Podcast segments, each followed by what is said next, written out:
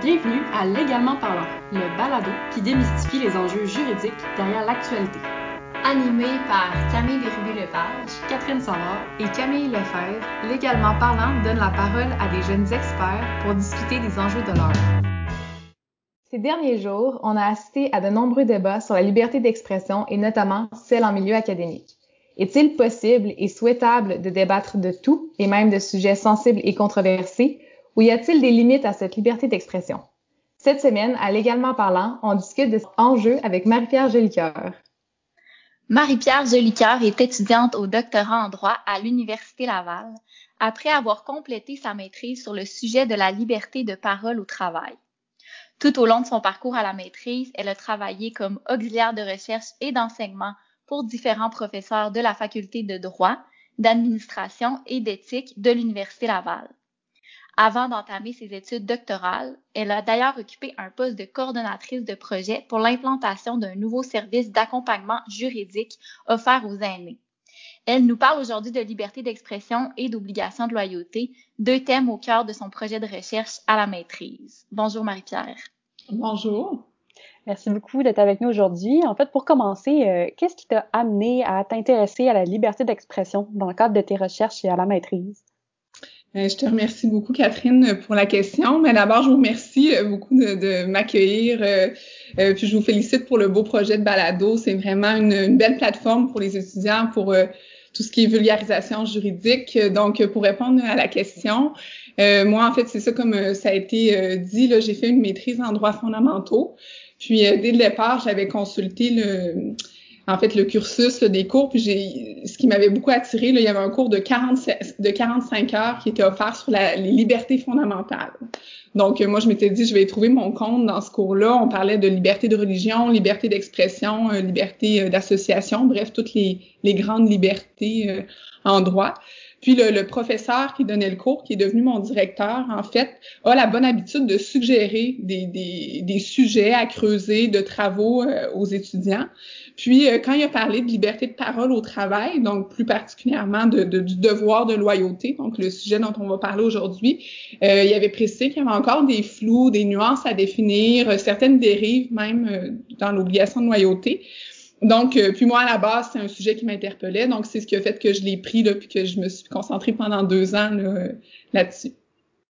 Quand tu parles d'obligation de loyauté, euh, j'imagine que tu réfères là, à la liberté de parole et les limites là, pour euh, les travailleurs et travailleuses euh, québécoises et québécois.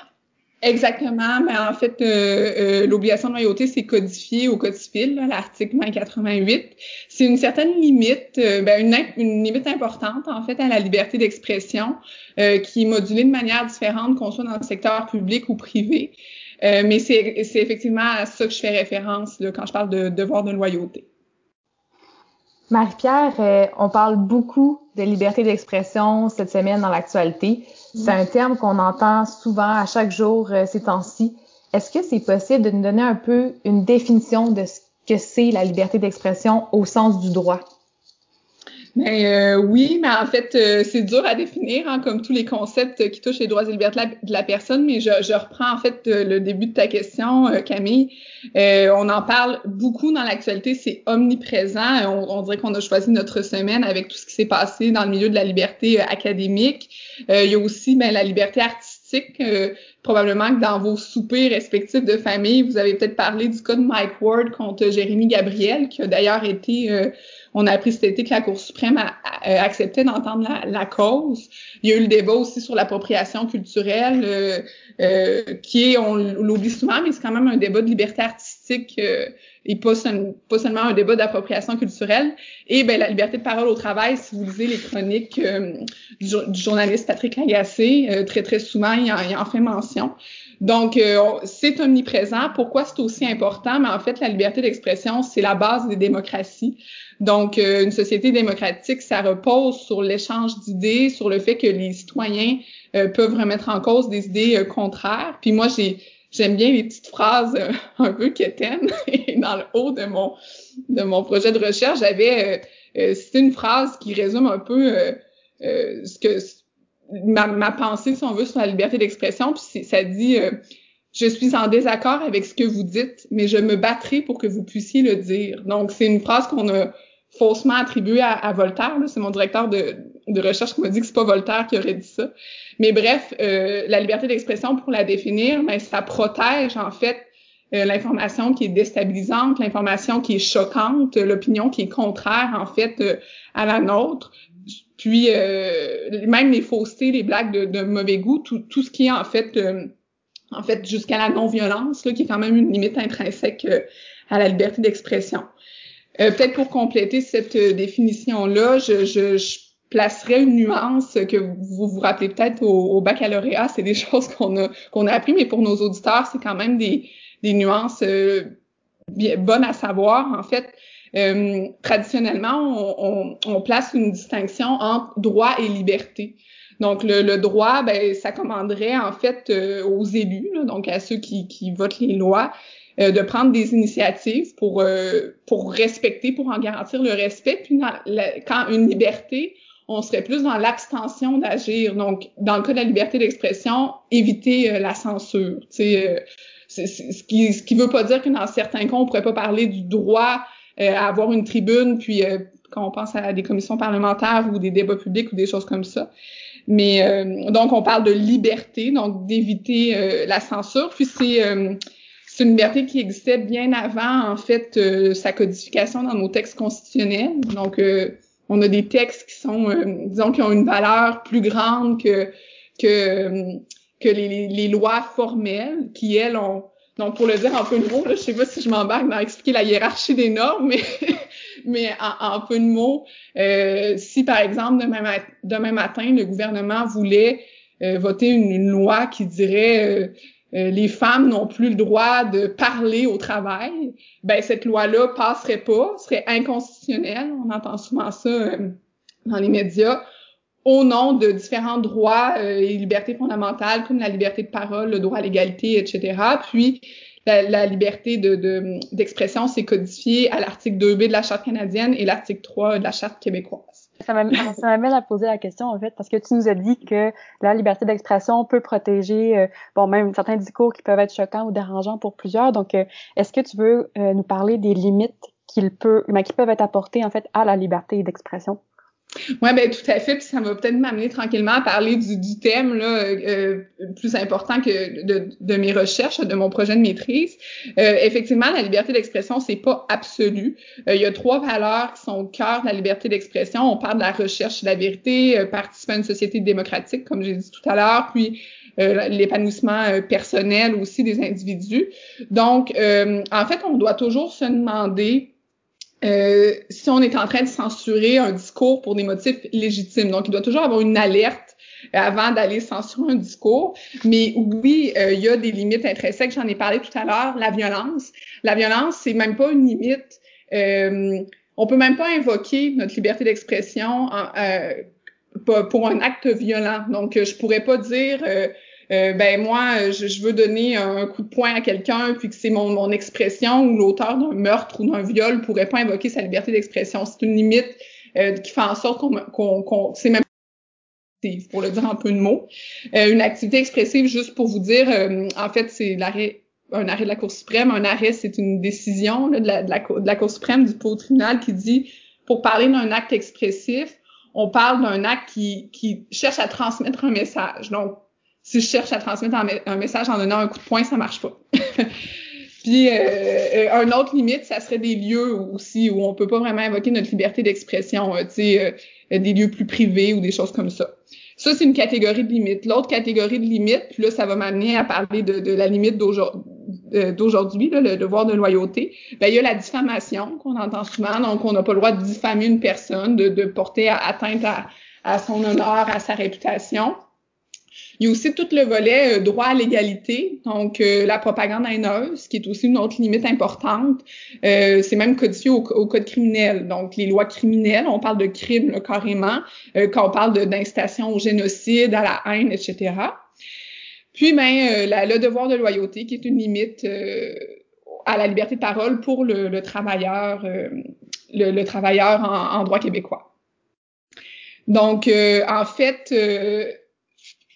c'est un, une limite qu'on voit dans l'actualité, comme j'ai dit tantôt. Puis moi, à l'époque où j'ai commencé ma maîtrise, euh, il y avait deux cas particulièrement desquels peut-être je peux parler euh, brièvement là, qui avaient retenu mon attention. Il y avait le cas d'une enseignante qui s'appelait Katia Dufaux qui est allée euh, au micro de Paul Arcan pour parler des, des, dérives du système scolaire, puis tout ça, puis elle s'était faite congédier là, de son emploi. Puis il y avait eu aussi le cas, un autre cas qui avait été beaucoup médiatisé, c'est le cas de Louis Robert, qui était un fonctionnaire de la MAPAC, euh, qui avait lui aussi pris la parole pour euh, dénoncer certains euh, certains intérêts privés, disons, qui, s'ingéraient dans le monde de, la recherche sur les, effets néfastes des pesticides. Donc, c'est ces deux cas qui avaient retenu mon attention. Ouais. Là, ce dont tu nous parles actuellement, le, les deux cas de travailleurs, c'est donc la deuxième catégorie de limite qu'on pourrait appeler euh, à la liberté d'expression, donc l'obligation de loyauté, euh, si je comprends bien. Euh, tu pourras peut-être euh, confirmer si c'est bien le cas. Puis l'autre catégorie, c'est euh, violence, lieu, diffamation, propagande haineuse, qui est comme un, un gros baluchon, on va dire. puis euh, juste euh, avant qu'on saute dans le cœur euh, du sujet sur l'obligation de loyauté, juste pour revenir un petit peu dans l'actualité, là, puis sans te demander évidemment de prendre position dans ce gros débat sur la liberté académique, mais juste pour en fait classifier les choses, si c'est possible de le faire, est-ce que le fait justement de, euh, de parler d'un sujet qui est sensible, plus difficile, notamment pour une partie de la population, pour euh, une les minorités visibles. Est-ce que ça peut entrer euh, d'une certaine façon dans la catégorie propagande haineuse, droit à l'égalité, ou est-ce que plutôt c'est ça rentre pas dans cette limite-là, tu sais, puis ça c'est compris par la liberté d'expression. En fait, je pense que le, le débat se trouve euh, se trouve là, mais j'aimerais juste entendre un peu sur euh, sur la classification, là, comment euh, qu'est-ce qu'on pourrait dire sur ce, ce, genre de débat-là, là, en droit, comment on pourrait on pourrait classifier? Concernant les, les limites, c'est la classification des limites, en fait, c'était juste pour essayer de de, de dire parce que puis là je veux pas euh, non plus rentrer trop dans les trucs techniques là parce que c'est euh, mais c'est que normalement en, en, droits et libertés de la personne comment ça fonctionne c'est que s'il y a une atteinte à un droit donc une atteinte à une liberté euh, euh à la liberté d'expression, ben le, le test, c'est le fameux arrêt Oaks. Alors ça, on se rappelle tous un peu de ça. Donc, il faut justifier cette atteinte-là, puis ça peut se justifier. Mais euh, dans le cas de, de cas d'un acte violent, ben euh, on pourra pas invoquer notre liberté d'expression. Donc c'est pour ça que je dis que c'est une limite intrinsèque, c'est que euh, par exemple dans le cas de la diffamation, ben on peut invoquer une atteinte à la liberté d'expression, mais ça va se passer à la deuxième étape. Puis la majorité des litiges, ben quand je dis litiges, ça veut dire devant les tribunaux, là, parce qu'on on peut débattre au souper, mais quand je parle de ce test-là, c'est quand on est devant les, les, cours de justice, ben vont se passer à l'étape de justice en fait une atteinte. Donc, euh, puis là pour répondre un peu euh, plus spécifiquement à la question des, des propos qu'on tient par exemple dans une salle de classe ou des choses comme ça, c'est sûr que pour parler euh, de propagande haineuse, euh, puis là c'est des articles, c'est des articles comme je dis au code criminel là 318 à, 320. Il faut quand même une, une, intention, une mens rea. On parle d'incitation à la haine, au génocide. On parle d'une d'une intention coupable d'une certaine façon. Donc, euh, euh, en tout cas, sans me prononcer, parce que c'est vrai que c'est un discours euh, très, très polarisant, puis une situation absolument quand même renversante qu'on a connue cette semaine, mais je pense qu'on est plus en matière de, de liberté académique, puis de de, de droits des, étudiants versus la, liberté académique des professeurs, des choses comme ça, puis, pas du tout sur le terrain de la propagande haineuse, en fait. Euh. Si c'est pas une question nécessairement de... Ben, assurément qu'il y a peut-être une question de liberté d'expression, mais il y a aussi autre chose. Donc, on rentre pas dans les limites ou euh, dans ce sujet-là, si je comprends bien euh, ce que tu veux dire.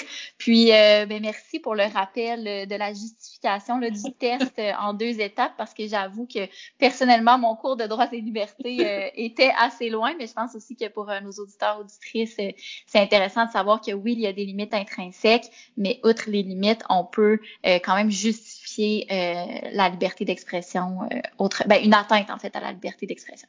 Tout à fait, puis ça démontre aussi que tous les, débats en matière de droits et libertés de la, personne, moi, c'est ce que je trouve aussi intéressant, c'est que c'est souvent gris, c'est souvent contextuel, c'est souvent, euh, tu sais, il y a pas, euh, c'est pas, ok, dans tel cas, on peut apporter atteinte à la liberté d'expression, dans tel autre, il y a toujours un contexte. C'est pour ça que les faits aussi sont très, très, très importants. Fait que oui, c'était une précision quand même intéressante à apporter.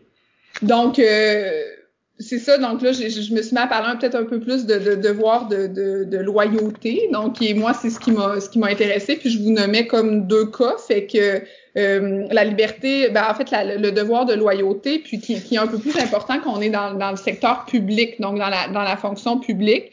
Euh, à l'époque, il y avait eu encore encore une fois, je parle de la Cour suprême, mais c'est parce que quand la Cour suprême dit quelque chose, c'est comme vraiment important. c'est le plus haut tribunal. Euh, du pays. Donc, euh, on avait comme déterminé, puis c'est l'arrêt Fraser, s'il y en a qui sont curieux, en 1985, qui disait que ben, en cas euh, d'actes illégaux ou de politique de l'employeur qui vraiment mettent en danger la, la, sécurité, la santé, la vie, etc., mais ben là, on peut passer outre notre devoir de loyauté, puis aller sur la place publique, puis dénoncer des situations. Puis maintenant, depuis le, le corpus légal, c'est un peu plus développé. Là. Il, y a, vraiment des lois qui encadrent la divulgation euh, d'actes. On parle de la loi sur les, lanceurs d'alerte. Donc, on appelle ça des lanceurs d'alerte. Je trouve que c'est quand même une belle image. Tu on parle de quelqu'un qui va sur la place publique pour lancer une alerte, donc pour euh, alerter la population. Moi, en fait, c'est ça, dans, dans le cadre de, ma maîtrise, mais ça m'intéressait beaucoup parce que ça reste, euh, tu sais, il y a une expression qui dit faut pas cracher dans la main de, de celui qui nous nourrit. Hein? Puis je pense que le devoir de loyauté euh, repose un peu là-dessus, donc sur l'idée de il y a une légitimité à avoir un devoir de loyauté comme envers son euh, son, euh, son employeur, puis on peut pas tout dire, puis de toutes les manières, puis c'est normal que ça aille par étapes, mais il y a un risque, si le, devoir de loyauté a une portée qui est trop large, de se priver d'informations qui peuvent être très, très, très, très importantes. Puis c'est ça, là, je, je, peux pointer les, les, les articles de Patrick Lagacé, les renommés, qui eux souvent vont, puis même les gens des fois le font à, visage couvert, donc vont aller euh, euh, dénoncer des situations, que ce soit dans le milieu hospitalier, le milieu scolaire, le milieu universitaire. Puis c'est une information qui démocratiquement est très très importante. Fait que euh, je ne sais pas si ça pourrait être intéressant que je rentre un peu plus dans le cœur de, de mon de mon projet de, de, recherche, mais moi en fait j'ai c'est une analyse qui était très euh, jurisprudentielle. Alors, euh, jurisprudentielle, ça veut dire très euh, des tribunaux. En fait, j'ai analysé 103 décisions. Donc, c'était mon échantillon. Puis j'avais une fenêtre de temps, c'était de 2007 à 2018. Puis j'avais des critères, puis je faisais ressortir différentes choses de, ces décisions-là.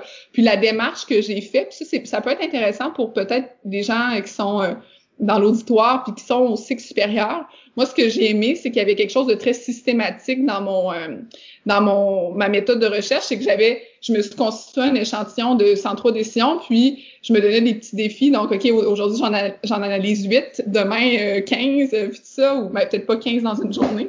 Mais donc, voilà, ça m'a donné vraiment une structure dans ma démarche. Puis, c'est, je faisais la suite d'un article, ben, bien humblement la suite d'un article qui avait été rédigé euh, par deux professeurs euh, de, de l'Université Laval sur la même question qui avaient fait essentiellement une démarche similaire. Puis eux, à l'époque, euh, avaient en fait ressorti de, de, leur analyse que souvent on traitait beaucoup de l'obligation de loyauté à travers le, le schème, si on veut, du droit du travail, puis on occultait beaucoup la portion droit de la personne au travail, puis puis là, c'est le fun que j'ai expliqué la hiérarchie des normes parce que ça va me permettre de pouvoir dire que on, on, on ne tenait pas suffisamment peut-être en compte du rang constitutionnel qu'a la liberté d'expression par rapport au devoir de loyauté. Ça ne veut pas dire que dans certaines décisions, le, le, le, dénouement aurait été différent, donc que ça aurait été une euh, peut-être euh, l'employé aurait eu plus gain de cause euh, si on l'avait traité différemment, mais c'est plus en fait de, de, de dire que le, le salarié n'est pas dépossédé de ses droits, euh, de ses droits fondamentaux lorsqu'il franchit la porte de, son travail, en fait. Donc, euh, moi, je suis partie un peu de ces lectures-là, de ces articles-là, puis j'ai fait ma propre analyse euh, avec des critères, puis j'ai dégagé différentes conclusions. Puis euh, oui, Camille, tu avais une question. Ben, en fait, justement, je trouve ça super intéressant que tu aies analysé autant de décisions. Je me demandais s'il y avait des cas qui ressortaient avec des faits qui seraient peut-être liés avec ce qui se passe un peu dans l'actualité dont tu pourrais nous faire part. Moi, il y a différentes statistiques que j'ai dégagées. Puis, tu sais, euh, là, je fais attention aux mots scientifiques que j'utilise parce que, tu sais, ça, ça, restait une analyse légale. Tu sais, c'était pas c'était pas du, euh, du, du, qualitatif ou des choses comme ça, mais, mais euh, une statistique que, que qui, était, qui est intéressante, c'est de dire que dans 78 décisions sur les 103 que j'ai analysées, euh, la prise de parole était faite au nom de l'intérêt de la collectivité. Donc, euh, quelques exemples de ça. Euh, qu'est-ce que je veux dire par un motif collectif? par exemple, dans mes, mes 103 décisions, il y en avait une que c'était une dénonciation parce qu'il y a présence d'amiante dans des édifices publics. une autre parce qu'il y a baisse d'effectifs dans les inspections au ministère du Travail. Dans un autre cas, on, on, on, lançait une alerte par rapport à la procédure d'approbation des médicaments. Donc, moi, de, de constater 78 décisions sur Centro, ça veut dire que dans 76% des cas, euh, c'est de l'information qui était quand même d'intérêt public, là, qui répondait, pour revenir à, l'arrêt euh, Fraser, là, dont je parlais tantôt, qui répondait quand même aux critères d'intérêt public. Donc ça, moi, sinon, j'ai analysé différents éléments par rapport euh, au contexte. C'est sûr que j'analysais beaucoup des, des griefs qu'on appelle. Donc, quand on est dans un des, des décisions devant un arbitre de griefs, donc c'était beaucoup dans le milieu syndical. Euh, mais je pense qu'un des éléments que, que je ferais euh, ressortir, euh, euh, puis de toutes les, les réflexions que j'ai entreprises dans mon projet de recherche, je pense que, en fait, moi, j'ai analysé des cas qui étaient judiciarisés, mais je pense que les cas qui sont non judiciarisés, donc qui faisaient pas partie de mon projet de recherche, puis qui sont non médiatisés, c'est peut-être qui est euh, ce qui est le plus inquiétant d'une certaine façon. Donc, euh, parce qu'on dit souvent qu'une des plus grandes menaces à la liberté d'expression, c'est l'autocensure. Donc, le fait de de, de penser qu'on n'a pas le droit de s'exprimer.